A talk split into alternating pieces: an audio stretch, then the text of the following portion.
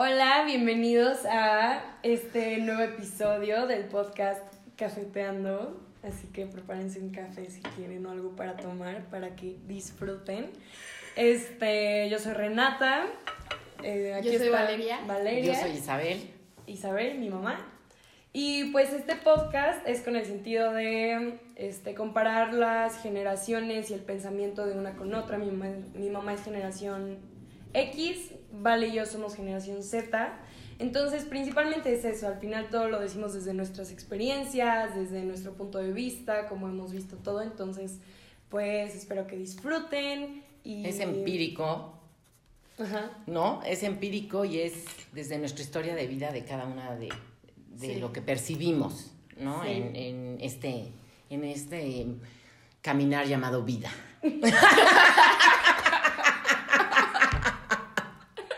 Ok. Sí. Bueno, no comencemos. Ajá. El tema de hoy va a ser, eh, se llama la educación rompiendo los paradigmas. Sí. Así es. O sea, vamos a comparar cómo era la educación antes, o bueno, desde la experiencia de mi mamá y cómo creemos que es ahora. Este. Y viendo nuestros diferentes puntos de vista, pues yo lo que les comento es que en nuestra educación de, de mi generación, nuestros papás eran muy estrictos, muy autoritarios. eh, obviamente, la religión jugaba un papel muy importante eh, en general. eh, o sea, no hablo de casos particulares, en general era algo muy, eh, muy Ajá, importante que regía mucho para educarnos también, porque, porque tenías que comportarte de cierta manera, porque había cosas que eran pecado y pues no podías, eh, no podías eh, traspasar ese, ese punto que ellos determinaban que estaba bien o mal, no te dejaban expresarte casi ni pensar, creo Sí. yo un poco. Y tenía que ser lo que ellos decían, ¿no? Era un permiso, no, ¿por qué? Porque yo lo digo, porque soy tu papá y, y no había vuelta de hoja y ándale papi, no sé qué, no. O ibas, o dile a tu mamá y tu mamá te decía, pues dile a tu papá y te mandaban de un lado para el otro como pelota de ping-pong. Y a veces, si tenías la suerte, pues tenías a lo mejor un papá un poco más, este, eh, pues más, este, eh, sensible o una mamá que decía, bueno, pues vamos a ver si la podemos dejar y ya hablaban entre ellos y te dejaban o no. Eh, sin embargo, creo que ahora, eh, de alguna forma, es más permisiva la educación y también por lo mismo de que si antes te daban una nalgada porque hacías algo mal o una, un manazo, pues no pasaba nada y ellos no se sentían culpables. Y ahora Sí, con tanta normal. información que, que tenemos de que ha entrado la psicología, Pero los maestros. Los Sí, maestros, los mismos O sea, maestros te daban A reglazos. mí eso me parece impresionante. O sea, una cosa es que tu papá te dé nalgadas porque, o sea, no es como que es tu papá, ¿sabes? Como, ah, te doy nalgadas porque soy tu papá. Ajá. No, pero aún así es como, ok, Es como una forma de que aprendas, ¿no? Como Sí, para que ajá. entiendas que eso está mal, entonces. Pero así. aparte es mi papá, Sí, sí, ¿sabes? sí. O sea, en cambio que una persona desconocida, una maestra así... Sí, de hecho tenemos maestras que nos han contado sus experiencias. Me acuerdo perfecto de una que nos contó como este en su salón de clases la maestra le arroja a un niño el borrador, este que creo que era de metal o no, de madera así fuerte. El niño, o sea, el borrador le pegó en la cabeza al niño y el niño se desmayó. Y no dejaron, o sea, creo que la maestra la corrieron y todo, o sea, sí, sí fue muy intenso todo ese tema, pero era más normalizado que una maestra te diera un reglazo o Sí, en las manos. Pero es que ni siquiera debieron de haberla corrido, o sea, y el problema es de la escuela. Sí. Porque eso no nada más es una maestra. O sea, las maestras te agarraban y te lanzaban No, pero a ver, pero aquí también los papás daban permiso, vale. ¿En Los serio? papás te daban permiso, la mayoría que, a ver, a mí no me tocó, a mí no me tocó que me dieran reglazos los profesores, la verdad. A mi papá sí, o a lo mejor otras generaciones, o en ciertas escuelas, a lo mejor en mi época también daban reglazos Sí. y podían dar, es más, hasta a lo mejor ahorita es que si un niño está desquiciado, pues en tu desesperación, yo no digo que está bien, le avientas el, el borrador, que está mal, no estoy diciendo que esté bien, pero en la mía no me tocaban, pero sí la maestra era la autoridad. Y te equivocabas y mandaban llamar a tus papás y era, tenle miedo porque los dos se aliaban para ponerte el castigo. Y ahorita aquí, los, perdón, pero los alumnos se burlan de los profesores. Sí. Entonces, yo entiendo que hay una permis, o sea, yo entiendo que, que vamos evolucionando y que se va abriendo eh, la forma de educar y la forma de ver la vida y vas evolucionando y transformándote, pero el respeto es el respeto. Sí, es que quieras o no, ahí sí había agresión y era- estaba muy normalizado, pero no significa que estuviera bien, la verdad. Creo que hay otras formas en donde puedes, este, pues darles a entender a tus hijos o a tus estudiantes que mm, probablemente no están haciendo algo correcto, pero sin ese tipo de agresión. Ah, no, sí, y, y de hecho muchas veces querías hablar con tu profesor y no te daba ni la oportunidad. Yo creo que ahora Sí, no una tenías ni voz ventaja ni que ustedes o sea. tienen es que pueden hablar más, eh, pueden, de hecho ya tienen hasta los colegios psicólogos, tienen este, estas personas eh, que te guían, que tienes como tu Orientadores. cosas, eh, ¿no? Sí. formas diferentes para que tú te puedas expresar. En nuestra época era más difícil, o sea, como que el sentimiento se limitaba mucho y todo era normatividad, ¿me entiendes? Todo era nor- nor- de no por esto, no, porque eso es educación, porque eso es respeto. Porque es pecado, ¿no? Porque o sea, igual me exacto. mucho esa parte de es la pecado y no puedes hacer esto, este, no te puedes comportar así, no te puedes vestir de esta forma, porque la sociedad era muy cerrada y muy determinante en tu forma de, de ser y de actuar. Sí, ponte tú. Ay, perdón, ajá. No, no, no. Bueno, las niñas, ¿no? Que usaban falda en las escuelas, o sea, pues Bueno, tenía que... Todavía seguimos usando. Sí. Bueno, falda las todavía seguimos usando falda en las escuelas, pero siento que antes era más de... O sea, si te veían la falda arriba de la rodilla, o sea, la dirección. Bueno, creo que en muchas escuelas más tradicionales todavía hoy en día eso pasa, pero pues ya no es abajo de la rodilla, o sea, todavía hay como más chance de que se muestre un poquito de piel y de pierna, ¿no? Sí. Bueno, no sé. Bueno, y también hay escuelas, ¿no? Las escuelas religiosas eran más en eso, más duras. A lo mejor hasta las la es- fecha. Ajá, Sí, a- lo mejor las escuelas que eran laicas no eran tan duras en eso, pero todo eso influido definitivamente la religión en, en tu comportamiento y por eso el que dirán, ¿no? Que hablamos el- la otra vez. Vayan este, pues nos determinaba mucho. Sí.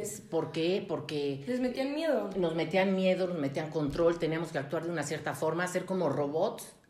Y ahora ya no, ahora son para más abiertos. a los padres. Sí. Era básicamente eso. O sea, para que el padre estuviera bien, estuviera contento, estuviera feliz. Sí, Porque no era que el niño estuviera feliz. o sea, Ajá, no te dejaban estudiar lo que quisieras. Exacto. Era, tenías que seguir el negocio familiar o tenías que estudiar. abogados y tu papá era abogado. En, en muchos casos. En mi caso, la verdad no.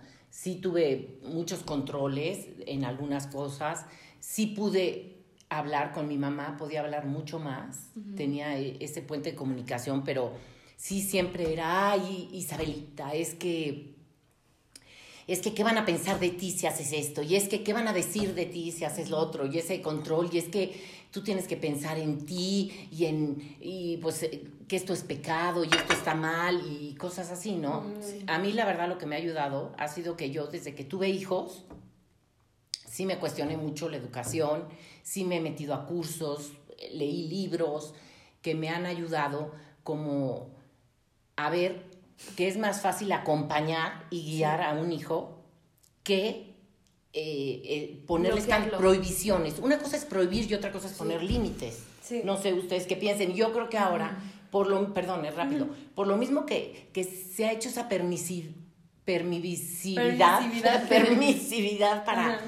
para no afectar su, su parte, este, eh, pues, su parte psico, Pues, pues, psicológica y todo, todo, así. les dejan demasiadas cosas. Yo también sí creo que los chavos ahora son muy groseros, en muchos casos, por decirte, si tú te subes a un camión o estás en la calle o lo que tú quieras, y un señor mayor se quiere sentar, muchos les vale y se quedan ellos en su celular y no toman en cuenta eso. Y eso es un poco del respeto, la atención que por, a nosotros nos los dieron. Y ustedes, yo, yo no creo que estén mal, pero sí, ya, como lo dije la otra vez y lo vuelvo a decir, están en el extremo, no tienen ciertos límites.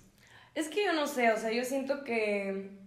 O sea, creo que hasta eso, este tema no se puede tanto generalizar de nada más tu generación y nuestra generación, porque creo que todavía en nuestra generación hay muchos padres que nada más prohíben a sus hijos y no hablan. Ah, o sea, sí, eso sí. Yo puedo decir que mi relación con mi mamá es una, pero mi relación con mi papá es otra, o sea... Pero aún así con tu papá hablas también y, y platica muchas cosas. Aquí, daddy. No. Sacando No. todo. No, pero sí. Estamos en confianza. Estamos en confianza, él no, no así, está. sí es cierto, hay papás que prohíben y no dejan hablar a sus hijos. Ajá. Y yo creo que a mí la mayor bendición que me pudo haber tocado es tener a mis hijos, porque ellos me han enseñado muchísimas cosas, la verdad, y he aprendido de ellos y también espero y ellos aprendan de mí, pero a través de una plática, no tanto el castigo, porque yo me di cuenta que el castigo no funciona. La verdad, el Es castigo que, no ¿sabes funciona. qué? El castigo, y lo puedo, o sea, lo he visto en muchas personas, este, o sea, en muchísimos casos, normalmente cuando te castigan nada más te dan más ganas de hacer ese tipo de Exacto. cosas, o sea, este, los niños con, con papás estrictos terminan siendo, este, pues de una forma más, o sea, hacen, terminan haciendo esas cosas, nada más que sus papás no las saben. Exacto. Y entonces ahí obviamente está como mucho... Más riesgo también. Hay mucho más riesgo igual. Yo creo, sí. Es que ¿O tú sí, qué o opinas, sea, Vale? Sí. O sea, yo, por mi experiencia, mi propia experiencia, mis papás siempre fueron así muy estrictos como en algunos, o sea, en algunas cosas, en otras tal vez no tanto, pero en unas cosas sí. Y de lo único que me hizo darme cuenta era, y yo se los decía, es que entre más me lo prohíben, más ganas me dan de hacerlo. Y mi papá fue como, me estás amenazando y yo, es que no te estoy amenazando. O sea, nada más es lo que estoy sintiendo en ese momento, o sea, lo que me está pasando, porque todos nos gusta lo prohibido. O sea, es esa adrenalina de hacer algo prohibido, Claro. Algo que, ¿sabes? ajá, que no Sí. te deja. Exacto, así de, ay, esa angustia de me van a cachar, no me van a cachar, ¿sabes? Sí, sí, sí. Y siento que una vez que vas como que dejando poco a poco esos, como que vas soltando un poco, porque obviamente tampoco es como que, ah, a los 14 ya haz lo Ya, que quieras, ajá, ya sí. eres libre, ya todo. No, pero siento que también la comunicación ahí influye muchísimo, la Sí. cual yo no tuve con mis papás como en esos como momentos en los que como que lo necesité. Ajá. Digamos que todos tuvimos que aprender de por las malas. Sí. Vaya. A ver, todos hemos aprendido a ver, por las malas Sí, un sí, sí, poco. Lo que pasa es, desgraciadamente sí, no, todos es. hemos aprendido por las malas. Lo que pasa es que a veces te das cuenta o, em- o empiezas a meter modelos que tú vas viendo que a ver si funcionan. Y yo lo empecé a hacer, digo, desde mi experiencia, desde más chiquillos ellos.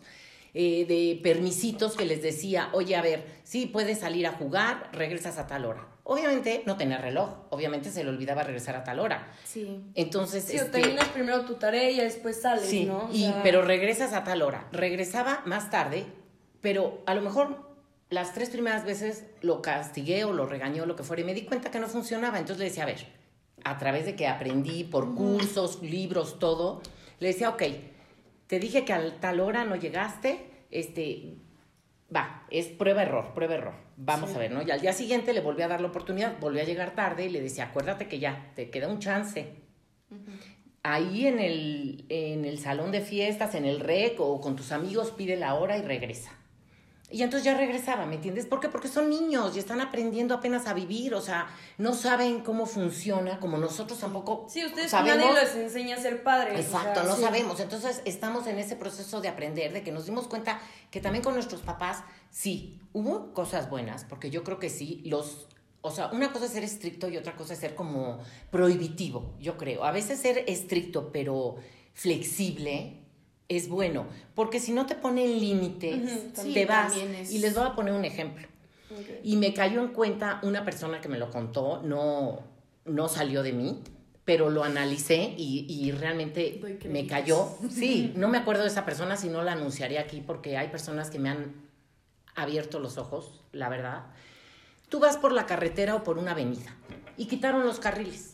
Tú vas manejando y para los que sepan manejar no, y aunque tú hayas pasado siempre por ese carril de en medio cuando estaban con las líneas, cuando te las quitan no sabes bien enfocarte. O sea, yo me tengo que como que enfocar bien para ir y no perderme. Para eso son los límites. Sí, si no Para chocan no- las personas, o sea, si no, no Exacto. miden, no saben No. cuántos carriles hay, si hay dos o tres, o sea, Exacto. Y es lo mismo con la educación de los hijos y con, con la educación de todos, de Sí. todos porque nosotros seguimos aprendiendo, también como adultos, todos seguimos, venimos aquí a evolucionar, a crecer, a mejorar. Entonces, ¿qué pasa?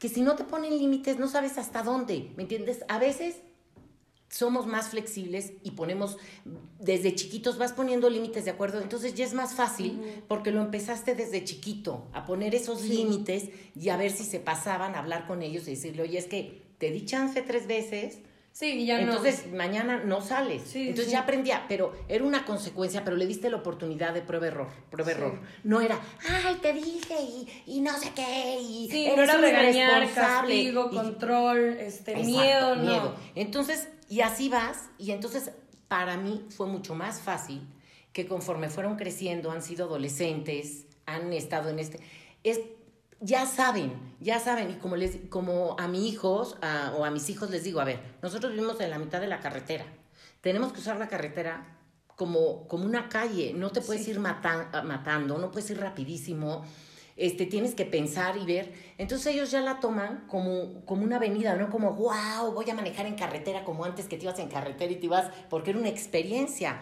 Entonces todo eso te va enseñando, oye, sí te presto el coche, sí vas a tener coche, pero no puedes tomar en la fiesta. O si tomas, te tomas dos cervezas y una hora antes de venirte ya no puedes tomar. Y si estás mal, nos hablas y vamos por ti. O sea, ¿por qué? Porque también tienes que permitirles Que tengan experiencias malas. que tengan experiencias, tengan- o sea, y, y yo prefiero que me digan, por decirte, este, ¿sabes qué, ma? La verdad sí me siento súper mal, no quiero manejar.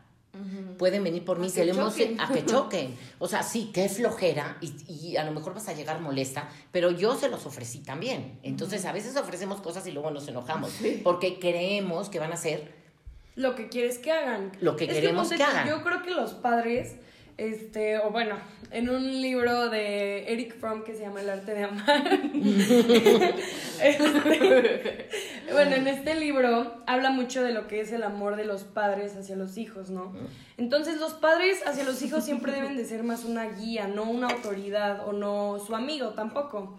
Este, no tampoco ir a extremos, o sea, tú como padre tienes que ser una guía este a tu hijo en la medida en la que cuando el tiempo llegue en el que tu hijo tenga que hacer su propia vida, sepa cómo vivir sin ti y tú sepas cómo vivir sin él. O sea, muchas veces como padre no vas a ver te da mucho miedo el hecho de que tu hijo se No vaya. vas a ver completamente. Y muchas No. veces tú como hijo, si tu mamá este, te crió, tu papá te crió de una forma en la que siempre debes de estar con esta persona o nada más te controlaba, no te dejaba vivir cosas y así, este, pues cuando tú quieras vivir tu propia vida no vas a saber cómo y vas a pasar por cosas más fuertes que ni siquiera vas a saber cómo reaccionar porque siempre te han tenido muy agarrado.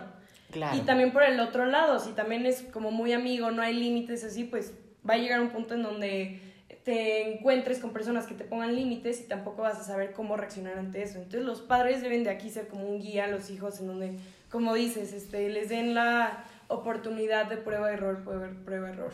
Sí, fíjate que ahí es, es muy complicado, yo siento. O sea, puede que lo digamos muy fácil. Y.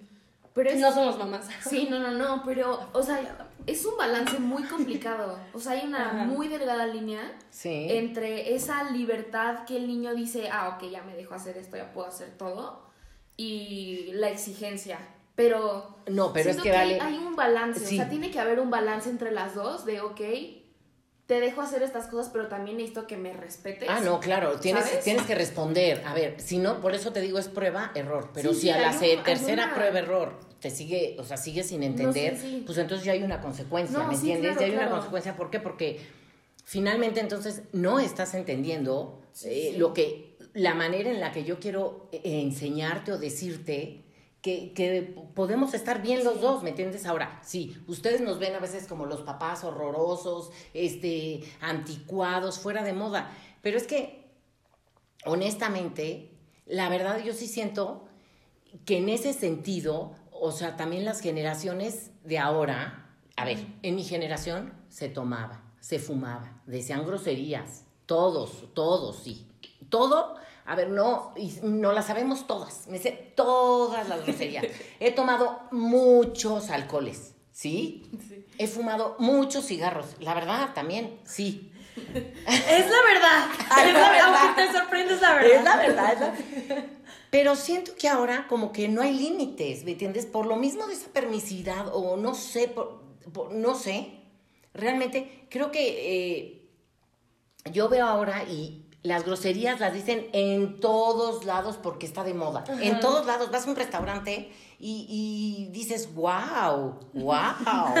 O sea, es que, ¿sabes qué? o sea, que- no, sí, o las ves, las ves, Vamos. este, a ver, yo no digo que no se decían, pero había como un poco más de, se Sí, oye cursísimo, se oye cursísimo, de recato, también en los hombres, recato es como de resguardo, este, más así como por miedo, sí, a lo mejor, o por el que dirán, o por lo que tú quieras, pero había un poquito más eso de, oye, sí, yo decía,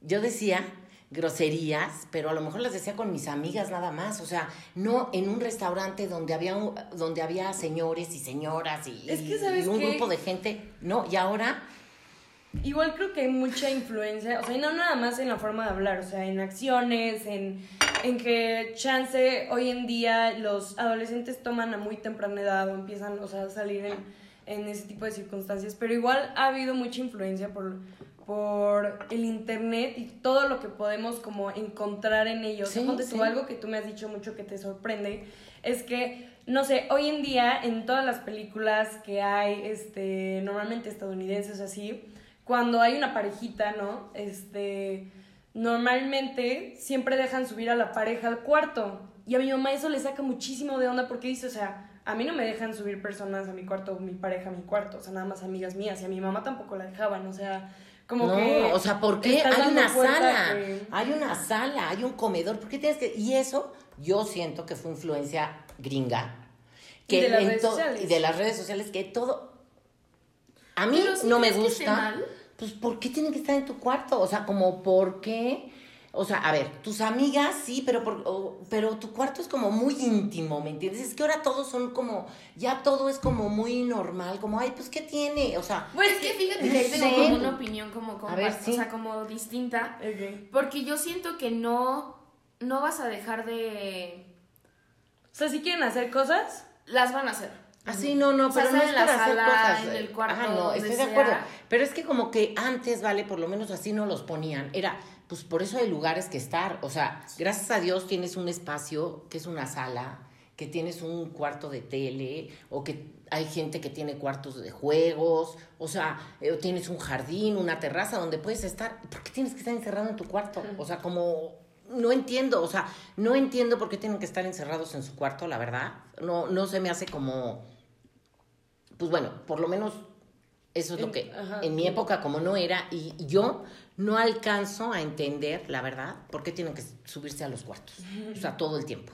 ¿Por qué tienen que estar en los cuartos? Pero bueno, entonces sí siento que, que en cierta parte con eso de la permisidad, de que como no sabes cómo controlarlos, no sabes cómo ponerles límites, no sabes cómo, eh, ¿sí me entiendes? Como que no hay una regularidad. Antes nosotros estábamos más regulados, o sea, sí, por lo que tú quieras, por el que dirán, por esto y lo otro, hacíamos cosas, pero como teníamos más miedo o no nos fueran a cachar o esto, nos limitábamos más. Y ahora siento que también ya se fueron del otro lado. Sí. Es ¿sí que me siento entiendes? que en ahí... todo. Y que tampoco saben qué quieren de la vida. Perdón. No, no, Tampoco saben qué quieren de la vida. o sea, y está bien, como el otro día decía Alexa, pues yo prefiero perderme.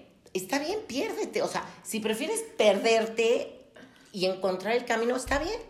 Eso es lo que vas, o sea, pero no necesitas hacer mil tonterías para perderte. ¿por qué no?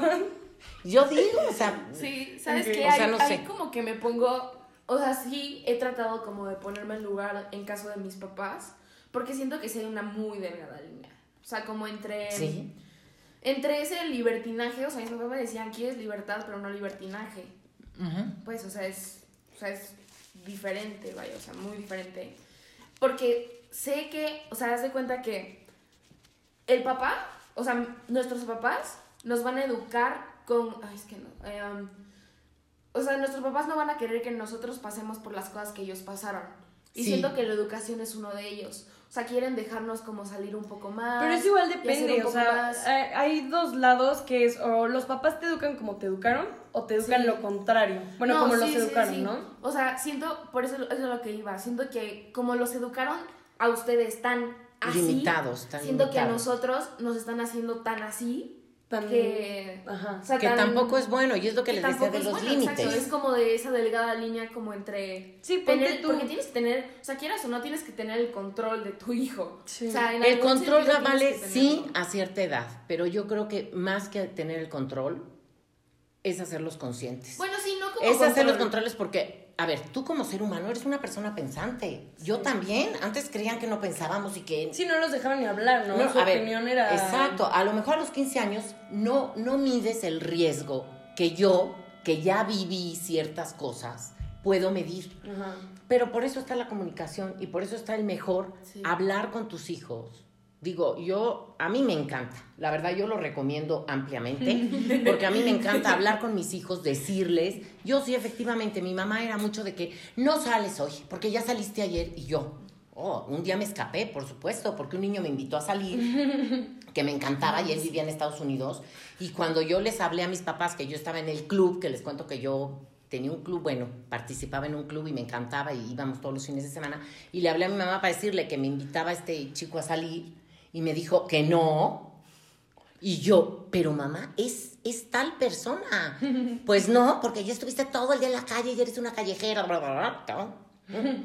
Y me pasó, a- te paso a tu papá. Me pasa mi papá y me dice mi papá, ay Isabelita, no sé qué, no sé qué tan, haz lo que quieras. Y me cuelga.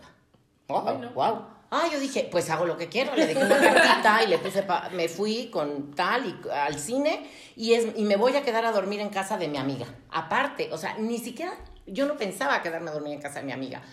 Y me fui. Y no fuimos al cine porque no había boletos.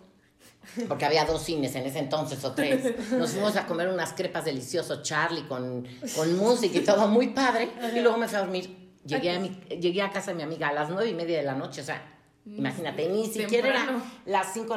Por supuesto que me fui. ¿Por qué? Porque Te lo Ay, castigaron. pues me castigaron algo que aparte nunca salí en las noches con no, y niños. no era nada ¿sí malo. O sea, todavía que dijeras, ok, pues, voy a arriesgar como en un punto mi vida. Exacto, No, pero era algo así. Entonces yo a mis hijos en eso sí soy Mi muy- mamá es, tú sal, sal las veces que quieras. Yo si sí puedes, si tienes la oportunidad, sal, sal, sal. Sal, diviértete. Y claro, le digo, oye, nada más ten cuidado con esto, esto y esto.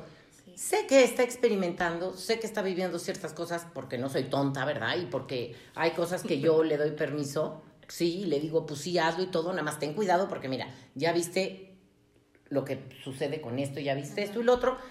Pero no podemos atarlos de manos porque finalmente cuando estén solos, ¿cómo van a enfrentar o afrontar, afrontar la vida si no Sí. tienen esas herramientas? Porque aparte siempre que un papá está, está atrás, está atrás, está atrás para levantarte, no sabes cómo caerte solo. Claro. Porque siempre está tu papá para recogerte allí. No sabes, ¿Sabes? no, pues ya sabes No sabes cómo levantarte.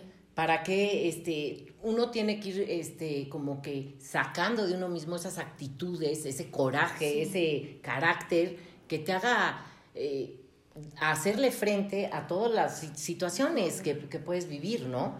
Y este sí, yo ¿Sabes qué? Ul- Sí. Última cosa, como Sí. último punto para empezar a cerrar esto, es que igual siento que así como nos hemos ido a extremos, o sea, igual no siento que todas las familias en nuestra generación este, sean iguales, ¿sabes? Siento que igual hay papás que siguen pues educando a sus hijos más desde el miedo, control y otros que igual les están dando un libertinaje como mucho. Espera, hablando rápido de ese del miedo que quería decir hace rato. Ajá.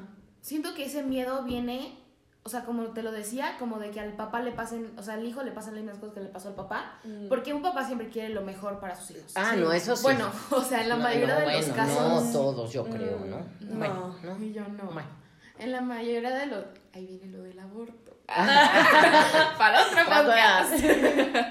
este, pero un papá, por lo menos mi papá ya sé que quiere lo mejor para mí, Mm. pero también a veces las personas piensan que están haciendo lo mejor para ti. Ah, no, eso es de cuando su a veces también te están. Limitando demasiado. Ajá, Te te, están afectando más de lo que te están ayudando. Sí. Exacto. Pero tampoco podemos culparlos porque quieren lo mejor para nosotros. Sí, O sea, ¿no? te digo que es algo, o sea, ser Sí. padre es muy, complicado. Sí, es muy complicado, por muy eso complicado. nos tienen que entender, chicos. Y nos tienen que entender. Y pues bueno, la verdad es que es muy padre ser papás, pero sí es una, es una tarea pues de todos los días, de ir aprendiendo nosotros, de ir creciendo nosotros también como seres humanos para poder aportar más a nuestros hijos.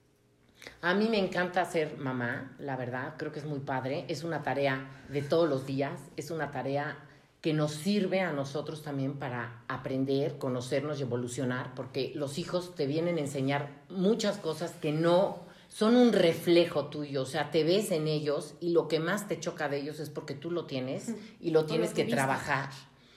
Y, y, reconocerlo, o sea, si es difícil, eh, el ego, pues es el ego, ¿verdad? Está cañón, pero yo creo que en la medida que podamos ser amigos sin ser amigos, o sea, abrir esa comunicación con nuestros hijos, y también que nuestros hijos entiendan que traemos muchísimas cosas que también nosotros tenemos que trabajar y cambiar y todo y nos puedan comprender un poco y ser pacientes, igual que los papás, porque son otras generaciones con toda la influencia que viene eh, y que sabemos. Eh, yo creo que se pueden formar eh, mejores relaciones, mejores seres humanos para, pues para evolucionar en este mundo que es a lo que venimos, la verdad. Ese es mi punto de vista. Amén. Amén. Este. Pues sí, esperemos que les haya gustado mucho. Este, igual podrían escuchar esto con sus papás, a ver qué piensan. Estaría muy interesante saber, pues igual el punto de, vista de sus papás, de ustedes. Hagan los comentarios. Sí, por favor pónganos en los comentarios, tanto de, de YouTube, este, ahorita si quieren ponemos nuestros Instagrams abajo, ahí en la caja de descripción, este, para que vayan este, a ponernos si quieren por mensaje privado, oye, ¿sabes qué? Quiero que hablen de tal, o estoy de acuerdo con ustedes en, en, tal tema, este... O esto les falló. Exacto, queremos escuchar sus opiniones, si les está gustando el podcast, si quieren que cambiemos un poco de dinámica, qué temas quieren que toquemos. Que toquemos, exacto. Y este, y pues muchas gracias por escucharnos y por vernos y vernos y vernos y bueno, pues aquí seguimos para lo que quieran. bueno, no todo, no para todo lo que quieran, pero sí. para tomarnos un cafecito y, y echar el chal, sí. El cafeteando, sí. Muchas gracias. Adiós. Bye.